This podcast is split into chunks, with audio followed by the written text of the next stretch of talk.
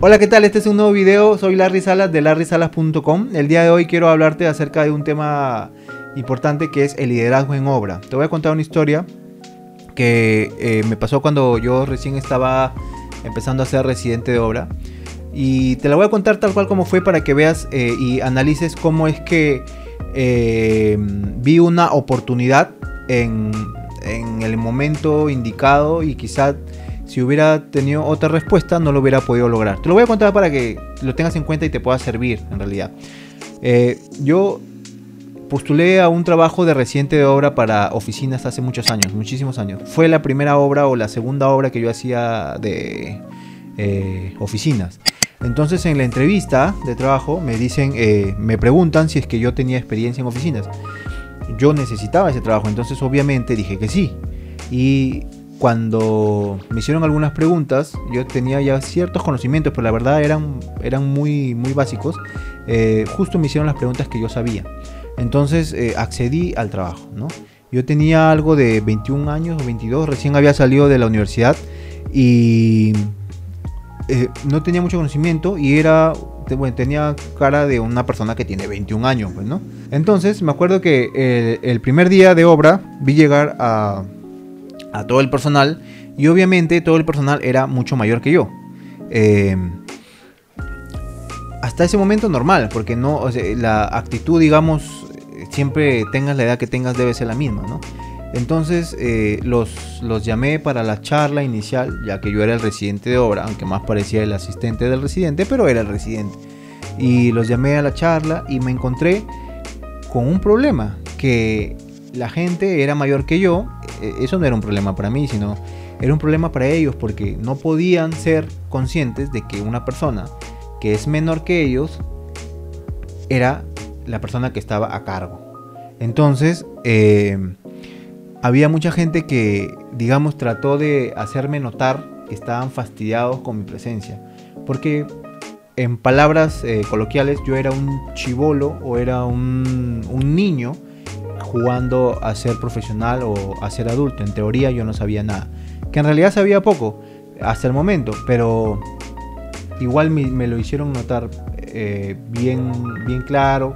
Cuando yo pasaba, habían comentarios por ahí donde decían, sí, fíjate, ese chivolo no sabe nada, o ese pata no sabe nada, y cosas así. La verdad que yo tenía dos opciones. La primera era es que yo eh, renuncie porque me estaban haciendo la vida eh, imposible ahí. Y la otra opción era pues demostrar a mí mismo que si no salía de ese momento donde era un poco complicado porque estaba tratando con personas que eran mayores que yo, que les molestaba que una persona menor eh, esté a cargo de ellos, eh, yo no podía afrontar, afrontar otros, otras, otras situaciones tan difíciles como esa en el mundo laboral.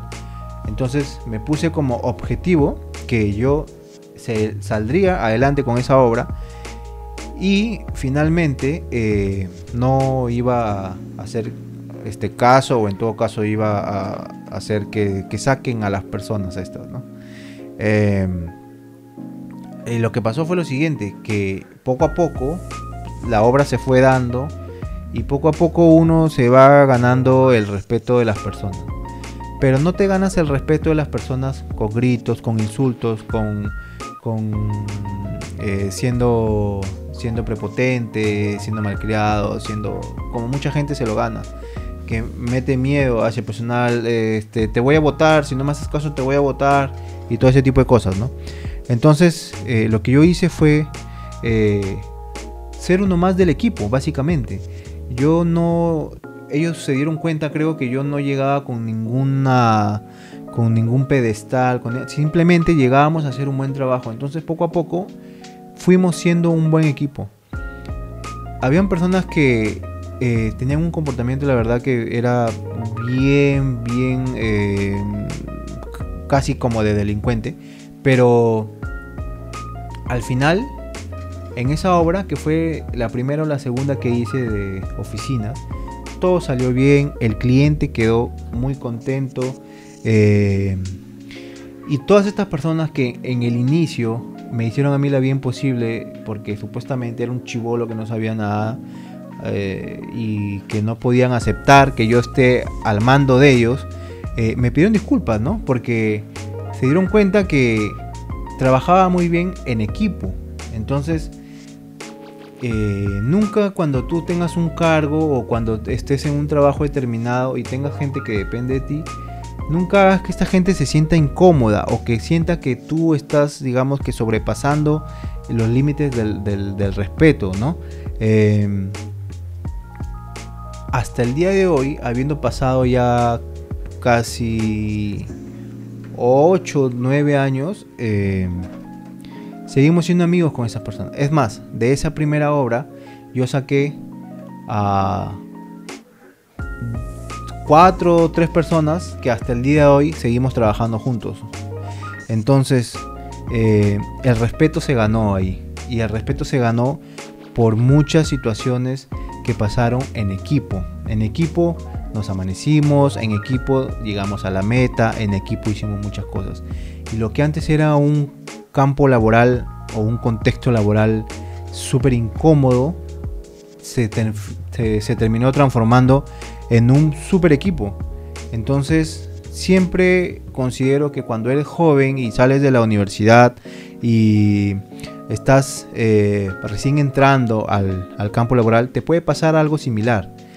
Yo en esa obra aprendí muchísimo de los técnicos. Los técnicos para mí fueron una fuente de información muy valiosa y hasta el día de hoy en todas las obras que yo estoy aprendo mucho de ellos como te vuelvo a repetir, a veces uno anda por la vida y no ve lo que tiene en su contexto.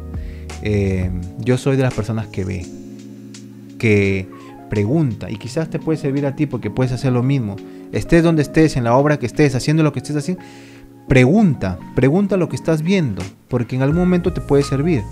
Yo en esa obra aprendí muchísimas cosas que me sirvieron en después las diferentes obras que hice como residente, luego como supervisor y luego como ejecutor. Si no hubiera aprendido tantas cosas de los técnicos ahí preguntando, preguntando, preguntando, eh, y de los ingenieros que también habían diseñado el proyecto, eh, quizás no hubiera seguido con ese camino en, las oficinas, ¿no? Entonces, ten en cuenta lo que te estoy mencionando y siempre si te das cuenta en mis videos yo recalco eso que es que si vas a adquirir conocimiento, no importa de quién lo adquieres, el conocimiento es algo tan valioso que no debes ver quién te lo está dando, tú simplemente tienes que recibirlo eh, y ser agradecido, ¿no? Y tener una actitud consciente y respetuosa ante la sociedad en general, sin mirar, sin mirar estrato social, sin mirar condición, género, etcétera eso te va a abrir muchas puertas y eso te va a generar grandes amistades de por vida. Em, espero que te haya servido este video, de verdad. Eh, es una historia que la verdad yo siempre cuento esto a alumnos que he tenido o a familiares muy cercanos a los que aprecio. Así que saca lo bueno del video, ve de qué, qué te puede servir y de repente si lo pones en práctica me avisas en un comentario, me dices cómo te fue o en todo caso qué situación has pasado tú similar cuando eras joven y recién estabas saliendo de la universidad. Nos estamos viendo en un próximo video. ¡Chau, chau, chau, chau!